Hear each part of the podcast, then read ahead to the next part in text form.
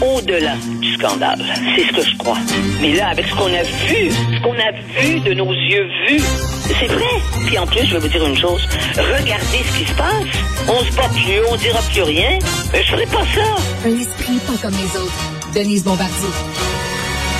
Denise, vous avez frappé un coup de circuit avec euh, votre chronique ce week-end sur le déclin de l'Occident, euh, sur votre angoisse face à ce qui se passe actuellement dans notre société. Il y a beaucoup de gens, euh, j'imagine, qui se sont reconnus dans votre texte parce qu'il a été très lu et très partagé sur les médias sociaux.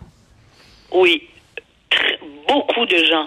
Parce que, je vais vous dire une chose, c'est tellement complexe d'avoir à il faut l'aborder dans, dans, dans, dans, un esprit de synthèse parce que c'est sûr, il y a quelqu'un qui me disait mais vous avez euh, vous ouvrez toutes les portes toutes sortes de portes. Bien oui, parce qu'autrement on ne comprend pas ce qui nous arrive. Si on si on veut parler juste de de la de je veux dire du déclin de la démocratie et si on n'est pas capable quelque part de lier ça à cette nouvelle façon de se percevoir, nous les humains, avec avec l'idéologie woke qui dit que chacun est, chacun a droit parce qu'il existe, chacun est Dieu, comme je dis, hein, chacun euh, chacun est Dieu, si je me moi, vous pouvez pas non plus comprendre toute la question des gens qui se qui pensent qu'ils ont un troisième genre et la société qui vient appuyer ça par des gens qui se en branle pour la faire la preuve en faisant des, je veux dire, en, utilisant la science d'une façon épouvantable parce qu'il n'y a que deux genres. C'est, la science dit qu'il y a deux genres, masculin et féminin, mais on est capable d'en construire avec des opérations, puis avec tous les, euh, puis avec des hormones. Et c'est vrai qu'éventuellement, on le sait, je parle de ça, on mettra des puces dans la tête des gens pour, pour, les, pour les changer. Mais ça ne veut pas dire que ça que qu'il y a un besoin pour ça. Et ça ne veut pas dire non plus que c'est de la science-fiction qu'on fait. Les gens sont les gens sont confus. On est dans la confusion. Mais euh, Denise, Denise, vous avez écrit en disant je ne reconnais plus mes repères, je ne reconnais plus le monde dans lequel je vis et ça m'angoisse. Mais est-ce que c'était pas le lot de toutes les générations, c'est-à-dire depuis l'histoire de l'humanité, on a des textes qui datent de la romantique où les gens disaient je ne reconnais plus euh, euh, le monde dans le monde des enfants. Est-ce que ce n'est pas le lot de toutes les générations? Non, parce que ce que l'on oublie, c'est que ça prenait justement, ça ça changeait pas à tous les dix ans. Regardez comment les la conception des choses, comment la démocratie, comment euh, comment le, le, combat que l'on que l'on fait pour la liberté. Regardez à quel à quel à quel rythme ça, ça se modifie. Il y a 20 ans, on ne pouvait pas comprendre, on ne pouvait pas croire qu'on verrait mhm. aujourd'hui des jeunes enfants à qui des médecins, parce que ça se fait aussi pour les enfants, donneraient des hormones parce qu'ils ont 8 ans, puis ils sentent qu'ils sont pas qui, sont autre chose que ce qu'ils sont, et la médecine vient leur offrir euh, une solution à ça, c'est que ça prenait, vous savez, la, on disait une génération, c'est 20 ans. Euh, une génération, c'est 20 ans. Mais en 20 ans, ce qui changeait, c'était hmm. simplement les personnes qui étaient au pouvoir. C'était pas la notion même de ce qu'est le pouvoir et ce que sont et, et la notion même de ce qu'est la liberté individuelle par rapport à la liberté collective. C'est que là, on n'a pas vu venir ça parce que ça, ça, ça va à la vitesse de l'ordinateur. Voilà. Et la vitesse de l'ordinateur et la vitesse des technologies, c'est effectivement une, un moyen de déshumanisation. Et là, c'est pas c'est pas un changement là, c'est vraiment on fait table rase là. C'est une ah, mutation. C'est exactement ça. C'est exactement ça. Avant, on disait, bon, ben là, il est temps, là, ça fait assez longtemps qu'il est au pouvoir, là, euh, ben, par exemple, on disait, bon, ben, écoutez, euh, bon, ben, il, peut changer, mais il y a il y a d'autres périodes, par exemple, en période de guerre, la période de la guerre en, en Europe, c'était des, ceux qui ont dirigé euh, les pays européens contre Hitler, c'était des gens qui étaient déjà très âgés. Général de Gaulle était déjà très âgé. On ne pouvait pas prendre des gens de 30 ans pour affronter un problème pareil. Ça prenait les, ça prenait l'expérience politique et une sorte de sagesse qui vient pas à tout le monde qui vieillit. Hein? Il y a des vieux qui sont pas sages, qui, qui savent, ils sont pas, ils connaissent pas ça la sagesse. Il y a des vieux qui radotent. C'est pas ça. Mais quand l'expérience et la connaissance et l'éducation et une, une vision de ce que doit être une société humaine, une société qui respecte certains principes, puis il n'y en a pas beaucoup, qui font qu'on est capable de vivre en société. Eh bien, ça, ça prend, à ce moment-là, durant, durant une guerre, par exemple, c'est ça qui est arrivé. Ça a pris des gens comme De Gaulle, et qui, d'ailleurs, qui est parti, qui a quitté son pays quand il a vu que, comment ça, ça réagissait, parce que le, le pays s'est écrasé et a accepté l'occupation. Il est allé à Londres et a lancé son cri. Mais sans De Gaulle, la France n'aurait plus existé. Il a sauvé l'honneur de la France, de son pays, et puis il nous a sauvés avec Churchill, qui était aussi un vieux monsieur, en plus de ça, qui a aussi à quel point il buvait, qui a aussi sauvé son pays.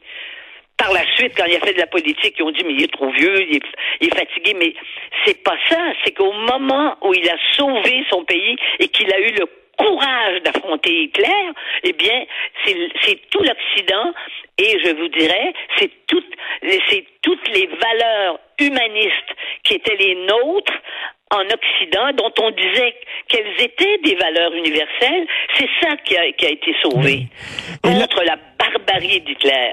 Et là, lorsque vous voyez ce qui se passe au Brésil, ça, ça ben, va. Voyez-vous? Qu'est-ce ben, que vous en pensez? Ben, moi, je n'ai pas été étonné du tout. De toute façon, j'ai un très gentil. Euh, éventuellement, ce sera mon mon. Enfin, c'est c'est ma nièce qui est en, qui, qui qui fréquente un, un, jeune brésilien très éduqué, très qui est arrivé ici il y a un an et demi. Vous devriez voir. Il a appris le français depuis qu'il est arrivé ici. C'est formidable. Alors, il parle français très très bien. Bon, alors donc je je savais qu'il était très préoccupé que sa famille là-bas, euh, ce sont des gens qui sont pas de, du côté évidemment de de de, de l'extrême droite et qui était inquiet. Mais ça ne m'étonne pas du tout. C'est le même monde. C'est le même monde. D'ailleurs, qu'est-ce qu'il a fait? La première chose qu'a fait le président battu, il s'est en allé, puis là, il était, il était foiré quelque part en, en, d'ailleurs, en Floride. Étonnons-nous le pays, euh, le pays, euh, surtout le sud de la Floride et l'ouest de la Floride, près autour de Tampa, c'est, c'est tous des gens qui votent Trump, ça. Alors vous voyez, c'est pas étonnant. Et puis surtout, le Brésil, c'est un pays extrêmement difficile à diriger parce que c'est un pays très complexe. C'est un pays aussi, vous on le sait, il y a des, il y a des, il y a des, il y a des autochtones, il y a des autochtones, il y a des, il y a des gens qui sont venus. Euh, ben, en général, évidemment, ils sont, c'est les Portugais, mais après, il y a des gens qui viennent de partout et c'est difficile. C'est des pays difficiles. Les pays d'Amérique du Sud sont des démocraties difficiles parce qu'il y a dans la culture le, euh, espagnole ou, portugaise, il y a, quelque chose cette culture, on le voit à travers la, littérature. Vous le savez, vous, vous connaissez les auteurs, les auteurs euh, sud-américains. Il y a une sorte de violence, on dirait, dans la dans l'expression de la vie. Mais on le sait. Et puis, il y a plein de pays qui ont, il y a des renversements de pays de, de, de, de pouvoir. Puis la tentation totalitaire, elle est là aussi. Hein? Alors, faut pas s'étonner, mais c'est grave, par exemple. Ben, c'est très grave. Euh, Denise, il y a beaucoup de penseurs qui font un parallèle entre notre époque et les années 30 en disant, dans les années Oui. 30, les gens trouvaient que la démocratie était terminée, Oui. c'était un vieux système, mais Oui. on s'en allait soit vers le communisme, soit vers le fascisme. Est-ce que vous croyez que ce parallèle-là, effectivement, tient la route, là? Euh, Que- ça ressemble aux années nous a 30, ce qui mené- se passe. Ça nous a amené, ça nous amené à Staline et à Hitler. Bon, ça, ça a amené euh, tout- toute la planète parce que ça, ça, ça c'est l'influence sur toute la planète. Il est certain que euh, si ça nous amène quelque part, ça nous amène vers deux extrêmes. C'est sûr, de la même façon. Quand on se met à dire que la on n'est plus en démocratie, puis quand on se met, quand des gens qui ont voté prennent d'assaut les, les, les parlements, ben vous voyez bien qu'il y a quelque chose qui va pas. Ça, on peut pas faire ça. Puis là, combien de temps? Puis en plus, ils vont recommencer la semaine prochaine. Donc, puis surtout comme ils sont, c'est, très très serré. Hein? L'élection, ça a été très très serré aussi. Mais une guerre civile, c'est épouvantable dans des pays comme ça. C'est, épouvantable partout. Mais dans un grand pays comme ça, c'est, terrible, comme, c'est, comme ce serait effrayant aux États-Unis. Parce qu'on ne peut pas, à certains moments, ne pas avoir vu, dans ce qui est arrivé l'an dernier euh, à Washington, le, la, la, le début d'une possibilité de, de, guerre civile aux États-Unis. Le plus grand pays euh, démocratique au monde. Et là, j'entends là, ceux qui crachent sur les États-Unis. D'ailleurs, c'est fou quand j'ai fait euh, ce papier là. Euh, euh, c'était dimanche papier, je l'ai fait pour samedi. Oui, c'est ça, c'était samedi. Quand je vois des gens qui écrivaient, là, qui disaient, mais oui, mais ils arrivaient pour faire l'éloge de de, de, de, Poutine à travers à travers oui. les, les, thèmes qui sont abordés, c'est ahurissant.